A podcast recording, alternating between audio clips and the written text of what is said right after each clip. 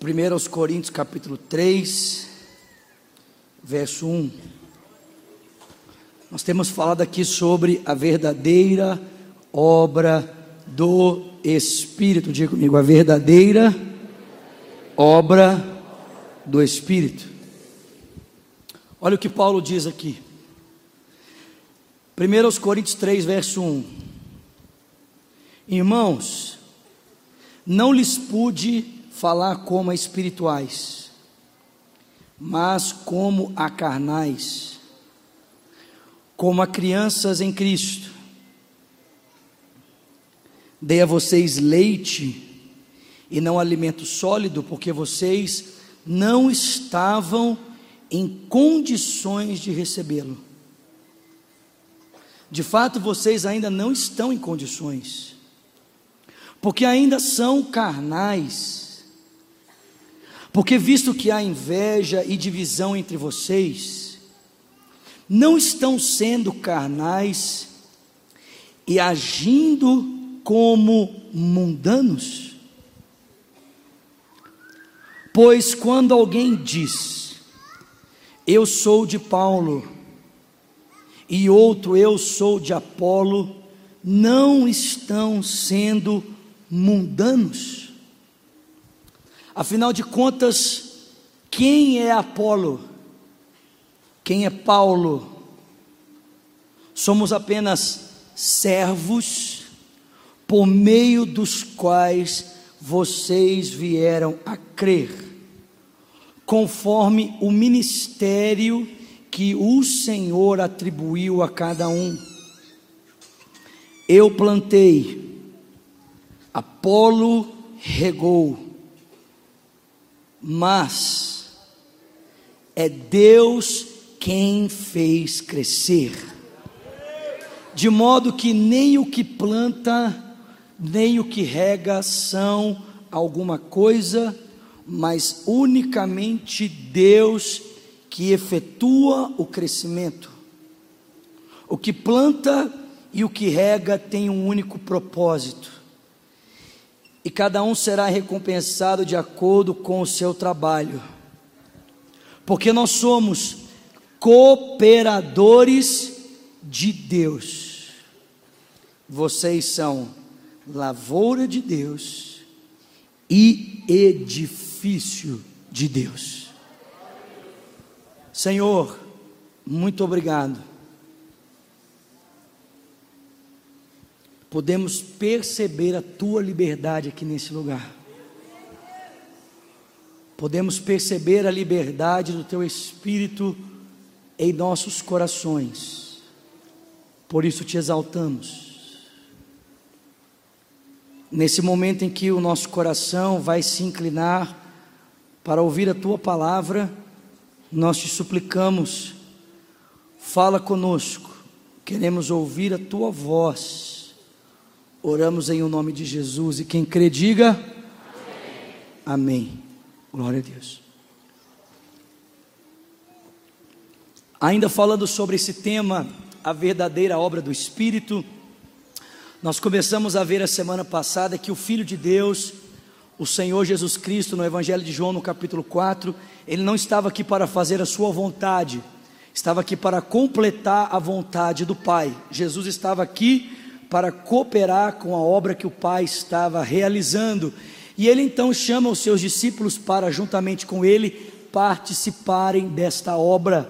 Mas uma vez que Cristo foi assunto aos céus, aparentemente poderia por um momento se tornar difícil ao, aos discípulos perceberem a obra do Pai sem a companhia de Cristo. É por isso que Jesus diz que não os deixaria órfãos, mas envia, enviaria a eles o Consolador, o Espírito da Verdade, para que pudesse os guiar em toda a verdade. Porque o Espírito não fala de si mesmo, mas ele diz a nós tudo o que ouviu de Jesus e nos anuncia as coisas que estão por vir. Por isso, assim como os discípulos de Cristo foram chamados a cooperar com Cristo, agora eles são chamados a cooperar com o Espírito de Deus. O livro de Atos narra para nós essa cooperação dos discípulos com o Espírito e o resultado dessa cooperação na vida dos discípulos e também no mundo em que eles viviam, por cooperarem com a obra de Deus. Da mesma forma, eu e você somos chamados na nossa vida privada, particular, entre aspas, e pública, a cooperarmos com a obra de Deus. A pergunta é: quais os resultados podem acontecer na minha vida e na sua vida por não cooperarmos com a obra de Deus? O que eu e você podemos experimentar por negligenciarmos esse agir do Espírito Santo? E é isso que Paulo vai dizer aqui para nós. Paulo vai dizer que quando nós negligenciamos a obra de Deus, nós nos tornamos carnais. Diga comigo, carnais. Carnais. E ele diz que nós passamos a agir como meros mundanos. A falta de percepção do agir do Espírito de Deus nos leva à carnalidade. E nós passamos a agir na nossa vida e na história como todos os homens normais agem, como homens mundanos. E a pergunta é: como os homens mundanos daquela época na cidade de Corinto agiam para que Paulo faça esse mesmo paralelo dos homens normais com os homens que estavam na igreja de Corinto? Muito simples. Na cidade de Corinto existia uma praça central aonde os filósofos passavam por esse lugar expondo seus pensamentos e as suas filosofias.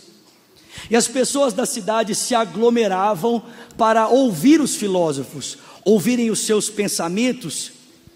E a partir da exposição de cada pensador, de cada pensamento, as pessoas da cidade então julgavam a partir da sua intelectualidade qual filósofo era mais coerente e mais sábio. As pessoas iam para a praça principal e ali ouviam os filósofos exporem o seu pensamento. E então, a partir da inte intelectualidade, ele julgava: não, esse filósofo é mais coerente, aquele é menos coerente, esse é mais eloquente, aquele é menos eloquente.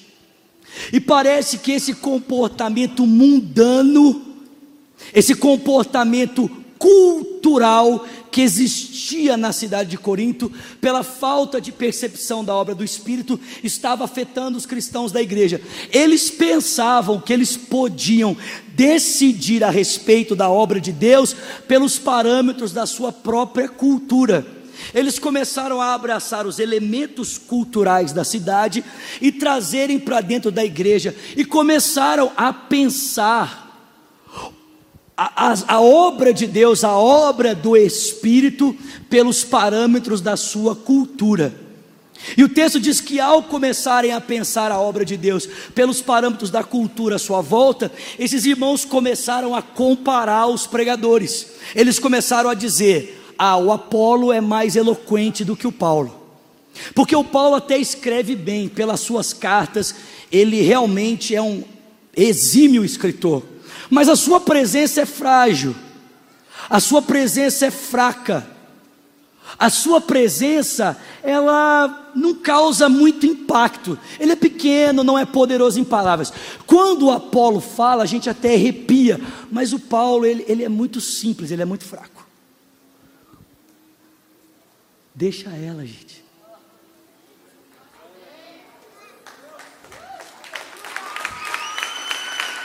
Amém? Eu gostaria de estar que nem ela. Mais alguém? Mais lá do que cá? Amém? Olha só. Olha para mim, presta atenção aqui. Oi.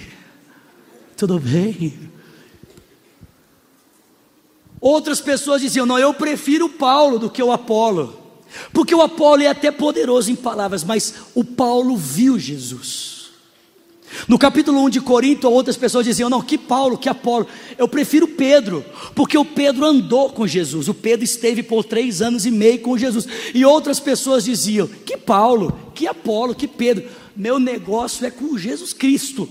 Eu não quero saber do Paulo, não quero saber do Apolo, não quero saber do Pedro, eu quero saber de Jesus. Aí Paulo diz no capítulo 1: Por acaso Cristo está dividido? Por acaso Cristo tem partidos em si? Presta atenção, a falta de percepção da obra do Espírito levou essas pessoas a uma carnalidade. Qual carnalidade? Elas começaram a julgar a obra de Deus a partir dos parâmetros da cultura à sua volta. E porque elas começaram a julgar a obra de Deus a partir dos parâmetros da sua cultura, elas começaram a preferir coisas, preferir pessoas em detrimento de outras pessoas. E o que é que isso começou a despertar no coração delas? Inveja ciúmes, rivalidade e disputas. E é por isso que Paulo diz: por essa razão eu tenho que chamar vocês de carnais. A negligência, a percepção da obra do Espírito pode nos levar a abraçarmos elementos culturais para começarmos a pensar a obra de Deus. E por começarmos a pensar a obra de Deus pelos elementos culturais e não pela própria direção do Espírito, nós incorremos o risco de começarmos a preferir coisas em detrimento de outras. E nós corremos o risco de começarmos a ver já não mais os frutos do Espírito serem manifestos em nós, mas as obras da carne. Afinal de contas, nós deixamos de andar no espírito para começarmos a andar a partir da carne. E eu te pergunto nessa noite: como você tem percebido a obra de Deus na sua vida? Como você tem percebido o movimento do Espírito Santo na sua vida.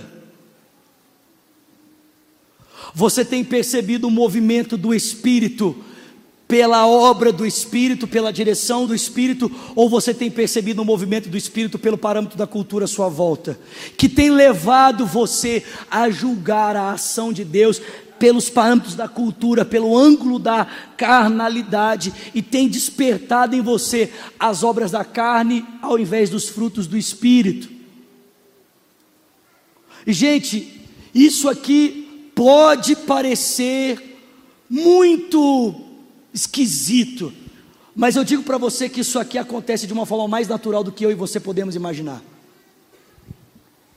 Nós vivemos dentro de uma cultura que nós chamamos de cultura secular. E qual é o grande critério dessa cultura secular ou secularista? É que Deus deixa de ser referência para qualquer decisão na nossa vida, seja ela privada, seja ela pública, Deus deixa de ser referência. Nós chamamos o Estado de um Estado é, laico, mas na prática nós agimos como se ele fosse laicista. Na prática nós agimos como se a menção da religião, ou propriamente a menção da religião cristã, não pudesse ter o seu lugar. Não é possível mais pensar qualquer ângulo da vida social ou da vida privada pela perspectiva do cristianismo, porque isso ofende o mundo em que nós estamos vivendo.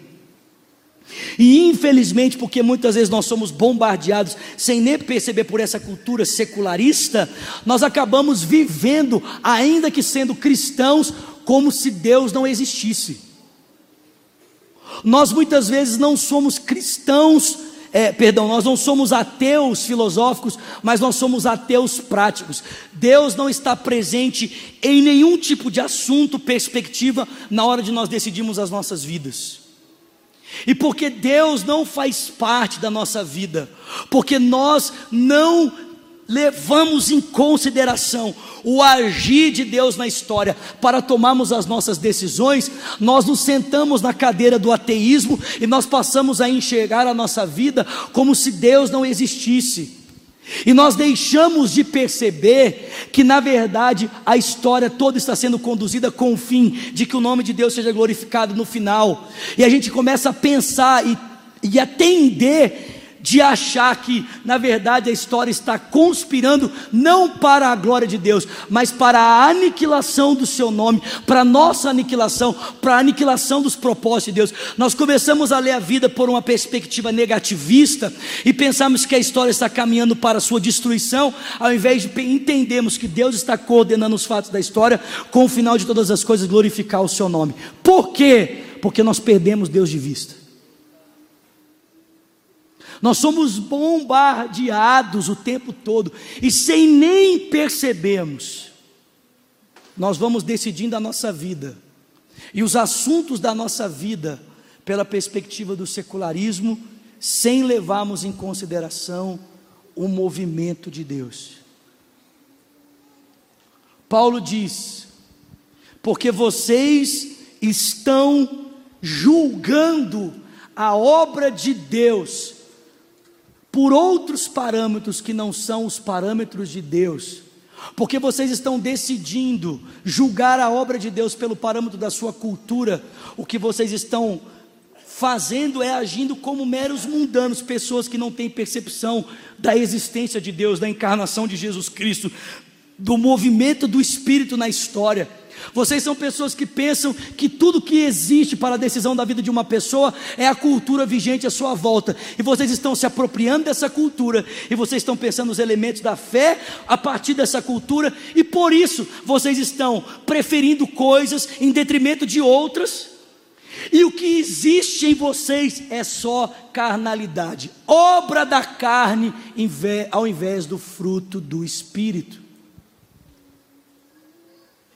Se em nós existe mais da carne do que do espírito, isso é sinal de que nós não estamos discernindo a obra de Deus, ou não estamos discernindo o mundo à nossa volta pela perspectiva de alguém que é espiritual.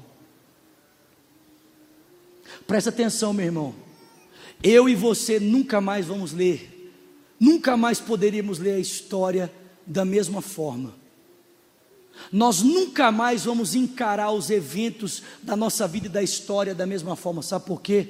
Porque nós entendemos que o Filho de Deus se fez carne e habitou entre nós. Nós entendemos que Ele pagou o preço naquela cruz por nós. Nós entendemos que Ele ressuscitou de dentre os mortos. Nós entendemos que Ele ascendeu aos céus e que Ele reina no trono do universo. E nós entendemos que ele voltará para julgar os vivos e os mortos e terminar de estabelecer o seu reino e a sua vontade. Como é que uma pessoa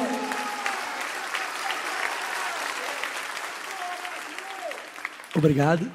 Como é que uma pessoa que discerne a vida a partir dessa narrativa pode ter a mesma perspectiva da história que qualquer outro homem?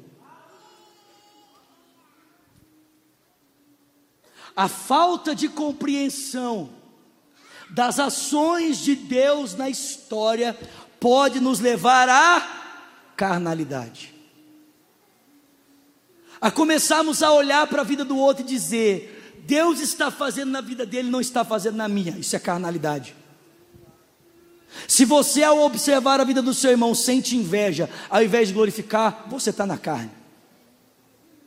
Você está julgando a obra de Deus pelos parâmetros da cultura à sua volta, porque a cultura à sua volta diz que só você pode ter em detrimento de tudo que todo mundo tem. A cultura à sua volta diz que você só vai ser feliz quando você estiver bem e os outros estiverem mal. Porque a sua alegria não é só a sua alegria, a sua alegria é a alegria de verdade quando você se vê bem e os outros estão mal. Porque quando você está bem e você vê o outro bem, o que, que você sente? Inveja.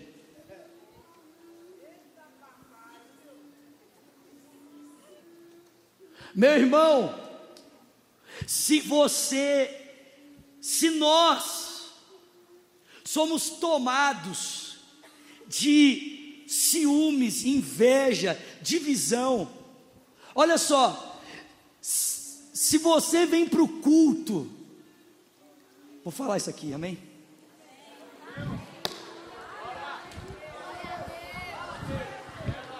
Você está preparado? Agora eu tirei o taco, meu, meu, meu, meu, meu, meu, meu, meu sabre de luz aqui. Está preparado aí? Se você chega aqui no culto, e você olha aqui para frente e diz: Não é o fulano de tal, eu vou embora, você é carnal.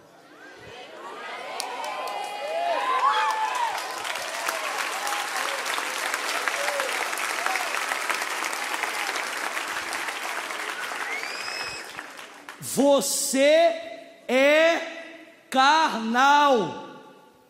E sabe que você é carnal?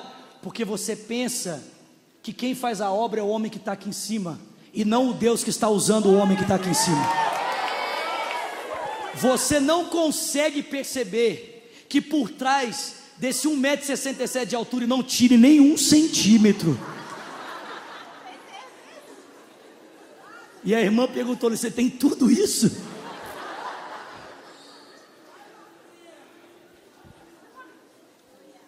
Quando eu uso salto ainda tem um pouquinho mais. Se você pensa assim, ah, é o meu irmão, não é o fulano, não é o Beltrano, não é o ciclano, é o Deus do fulano, é o Deus do Beltrano, é o Deus do ciclano quem está fazendo a sua obra. Você pode aplaudir o Senhor por isso? Vou dizer algo para você: nós não precisamos preferir um em detrimento de outros, porque Deus não precisa que todo mundo seja igual. Ele faz a sua obra na multiforme graça, usando cada um como Ele quer, do jeito que Ele quer, na hora que Ele quer, para o louvor da Sua glória. Um canta, o outro relampeia, o outro sapateia. O outro grita, o outro não grita, mas Deus está sendo glorificado, porque a obra é dele, para o seu louvor, para a sua glória. Você consegue entender isso aqui, querido? Nós precisamos nos tornarmos espirituais. Quando a gente julgava a vida pelos parâmetros do mundo, você escolhia a roupa que você preferia, a música que você preferia, amém? Você escolhia a comida que você preferia. Mas quando você está diante da obra de Deus, não é a sua preferência. Irmãos, só entre nós aqui, amém? Sem ofender ninguém, em amor. Isso aqui não é um self-service, querido. Em que você vem com o seu pratinho e fala assim: hoje eu quero comer pregação do pastor Lucinho. Ai, hoje eu quero comer pregação do pastor André. E amanhã eu quero comer pregação do pastor Márcio. Ô, oh, gente boa. Não sei se você entendeu, mas o Deus que está falando através do Lucinho é o Deus que está falando através do André, é o Deus que está falando através do pastor Márcio. O seu grande problema é que você está apegado ao exterior e não consegue perceber o Deus que está fazendo a obra. Nós precisamos discernir a obra de Deus espiritualmente. Ah, mas eu prefiro o pastor Lucinho. Amém, meu irmão. Você prefere o pastor Lucinho? Diga isso para Jesus. Diga para Jesus: Jesus, eu só ouço o Senhor se for através do Lucinho. Diga para Jesus: Jesus, eu só vou te ouvir se for através do pastor Márcio. Não ouço o Senhor mais através de ninguém. Deixa eu dizer uma coisa para você: pode o vaso dizer ao oleiro o que o oleiro tem que fazer?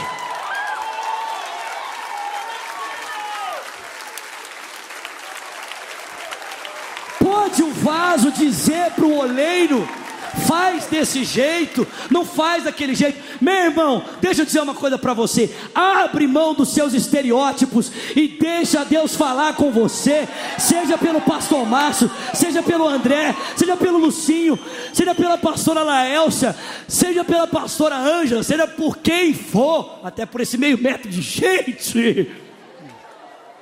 Mas se apegue à obra de Deus. Amém, queridos? Não sejamos carnais. Lá fora as pessoas decidem a sua vida por suas preferências.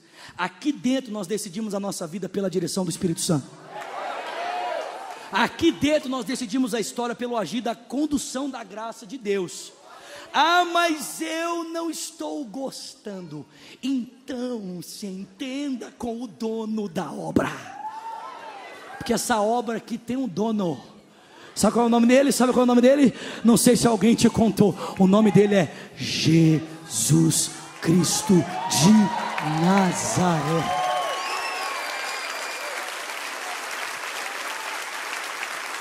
Amém, irmãos? Amém ou não amém? Fica de pé no seu lugar. Vou parar aqui, que senão. Vou parar aqui. Gente, nós temos uma tendência. Essa semana conversando. Essa semana conversando com o pastor da Lagoinha Centro, o pastor Ryan, ele falou a verdade. Ele falou assim: ele falou, o mundo aí fora está se perdendo. E nós precisamos de todos juntos para transformarmos esse mundo que está aí fora. Mas sabe como que os crentes que não entendem a obra de Deus pensam? Que Deus só pode fazer a obra dele do meu jeito. que Deus tem que fazer do jeito que eu quero, da forma como eu desejo.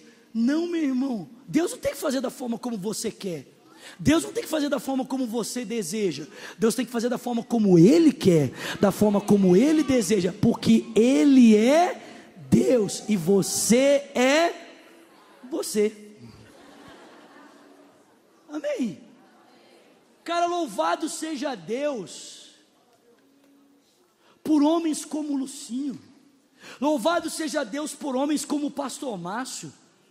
Louvado seja Deus por homens como o pastor Paulo César, com a pastora Ângela Valadão. Louvado seja Deus pela sua diversidade. Louvado seja Deus porque no corpo de Cristo nem todo mundo é mão, nem todo mundo é braço, nem todo mundo é cabeça, nem todo mundo é olho. Louvado seja Deus porque nem todo mundo é igual. Nós precisamos deixar as diferenças, ou pararmos de olhar as diferenças como bloqueios e começarmos a olhar as diferenças como vantagens. As nossas diferenças, elas não nos atrapalham, elas nos completam. Louvado seja Deus. Elas nos fazem mais completos. Já pensou se todo mundo pregasse que nem o Zulato? Que canseira. Ouvir todo mundo pregando que nem o Zulato. Você vai ouvir pregando que nem o Zulato. Vai ouvir pregando. Não! Você chega aqui e tem um doido que nem o Lucinho. Ah! Né? Aí você vem aqui no domingo. Filha. Ah, tão precioso filho. Aleluia, aleluia. Bendito seja o nome do Senhor. Bem-vindos à família de Deus. Aí outro dia você chega aqui para ouvir o louvor, tá a Nívia Soares. Você já viu a Nívia ministrando? Ela fica assim, Jesus. A Nívia não fala Jesus, ela fala Jesus. Nem incorpora, não. Jesus. Sério. Cara, que bênção. Glória a Deus por isso. O problema é quando a gente começa a olhar e falar assim: ah, eu gosto mais da Nívia. Porque ela fala Jesus. Meu irmão, a diferença não é para você julgar o outro, é para você ver como o corpo de Cristo é completo. Como o corpo de Cristo é perfeito. Amém, meus irmãos? Que Deus nos dê discernimento espiritual para perceber a obra dele na nossa vida para não julgarmos os atos de Deus na nossa vida pela perspectiva de um Deus que não existe. Pensamos assim: aí os problemas estão acontecendo, Deus perdeu o controle da minha vida. Aonde é que isso está escrito na sua Bíblia? Que quando os problemas acontecem, Deus perde o controle da sua vida. Eu não sei se você já leu na sua Bíblia em Romanos capítulo 5, a partir do verso 3, Paulo diz assim: E nos gloriamos também nas tribulações, porque nós sabemos que a tribulação produz em nós a perseverança, a perseverança produz em nós o caráter aprovado, e o caráter aprovado produz em nós a esperança porque o amor de Deus foi derramado em nosso coração pelo Espírito Santo que nos foi otorgado. Ou como Tiago diz no capítulo 1, verso 3: Irmãos, tende por motivo de grande alegria o passar por diversas provações, porque a prova da vossa fé produz em vós o caráter aprovado, e o caráter aprovado produz em vocês a experiência, e a experiência tem a sua prova para que vocês sejam perfeitos e maduros, sem lhes faltar coisa alguma. Ou como o escritor aos Hebreus diz no capítulo de número 12, dizendo para mim e para você, que quando nós somos corrigidos pelas aflições, é porque nós temos um Pai Celestial que nos ama e usa as adversidades da nossa vida para trabalhar no nosso caráter, a fim de que sejamos participantes da sua santidade. Aleluia. Mas o ateísmo aí fora é que diz para você que o problema é a evidência da inexistência de Deus. São os ateus aí fora que dizem: se existe sofrimento, Deus não existe. Como se o sofrimento fosse um contraponto da existência de Deus. Mas eu digo para você: o sofrimento existe e Deus existe. O sofrimento nunca foi o contraponto da existência de Deus. Na verdade, o sofrimento é a maior, prova, a maior prova de que Deus existe. Por quê? Porque se num mundo cheio de sofrimento, violência e injustiça como esse, o mundo não acaba, isso só prova que Deus existe. Porque se a militância policial, se o exercício da justiça, a repressão contra os maus não é capaz de vencer o sofrimento, quem é que está parando o avanço da maldade para que a gente possa continuar existindo? Se existem ogivas nucleares capazes de destruir esse mundo por três vezes e nenhuma delas ainda foi detonada, por que, que eu e você ainda estamos aqui? E eu vou dizer para você: porque existe um Deus assentado em um alto e sublime trono que dirige a história conforme o seu querer e a sua vontade, a fim de que todas as coisas cooperem para o bem daqueles que amam a Deus, dos que foram chamados segundo o seu propósito. Meu irmão, aleluia. Oh, Pare de decidir a sua história pela perspectiva da cultura. Pare de julgar a sua vida pela percepção da cultura vigente, aparente, secularista. Comece a olhar para a sua história pela ótica de Deus. Pede para Deus: Deus, eu quero cooperar com o teu Espírito Santo.